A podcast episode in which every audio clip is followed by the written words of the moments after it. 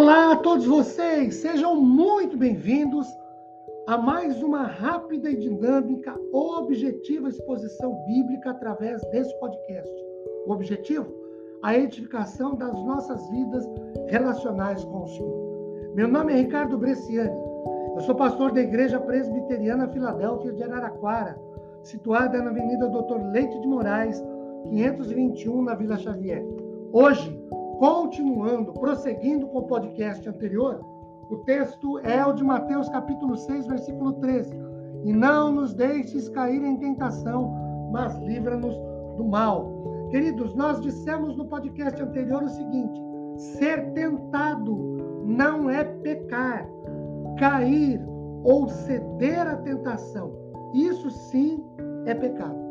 Ninguém pode estabelecer um catálogo ou uma lista de tentações, porque tudo pode tornar-se tentação para nós. Por exemplo, você ter a oportunidade, leia Romanos 7, verso 7, verso 8, verso 13, do verso 15 ao 25. Não é possível mar... demarcar as fronteiras da tentação. Evite cada uma delas. A tentação vem do diabo cujo objetivo sempre é o de derrotar, derrubar, arruinar, piorar. A aprovação vem de Deus, cujo objetivo é sempre o de edificar, melhorar, contribuir. A tentação em si não é pecado.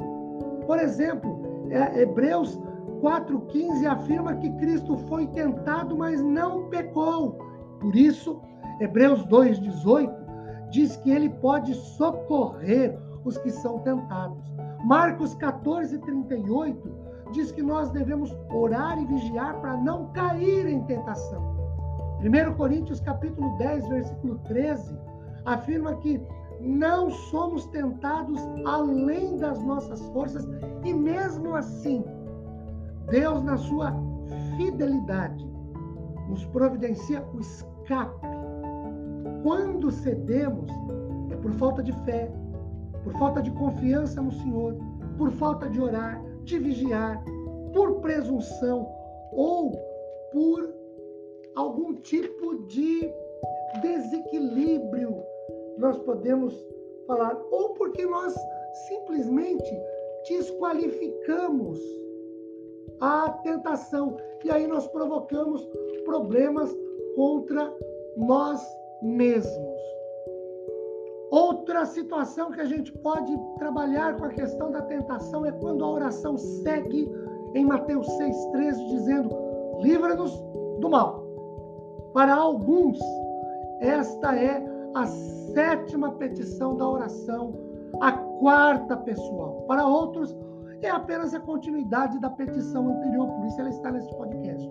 No grego, a ideia é a do mal de modo geral, tentações de diversos tipos, más condições de vida, vários sofrimentos, etc, etc.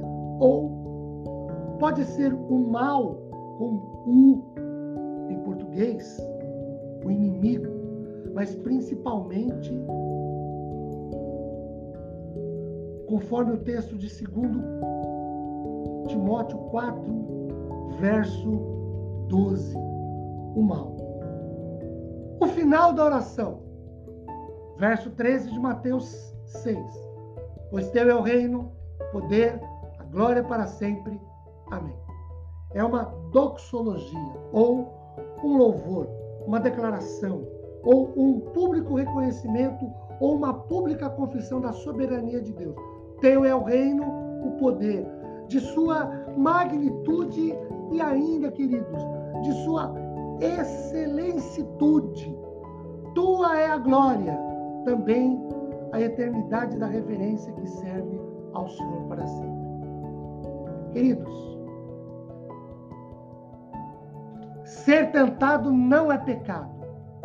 Cair em tentação é pecado. Que Deus nos livre do mal, porque dele é o reino, o poder e a glória para sempre. Amém, queridos.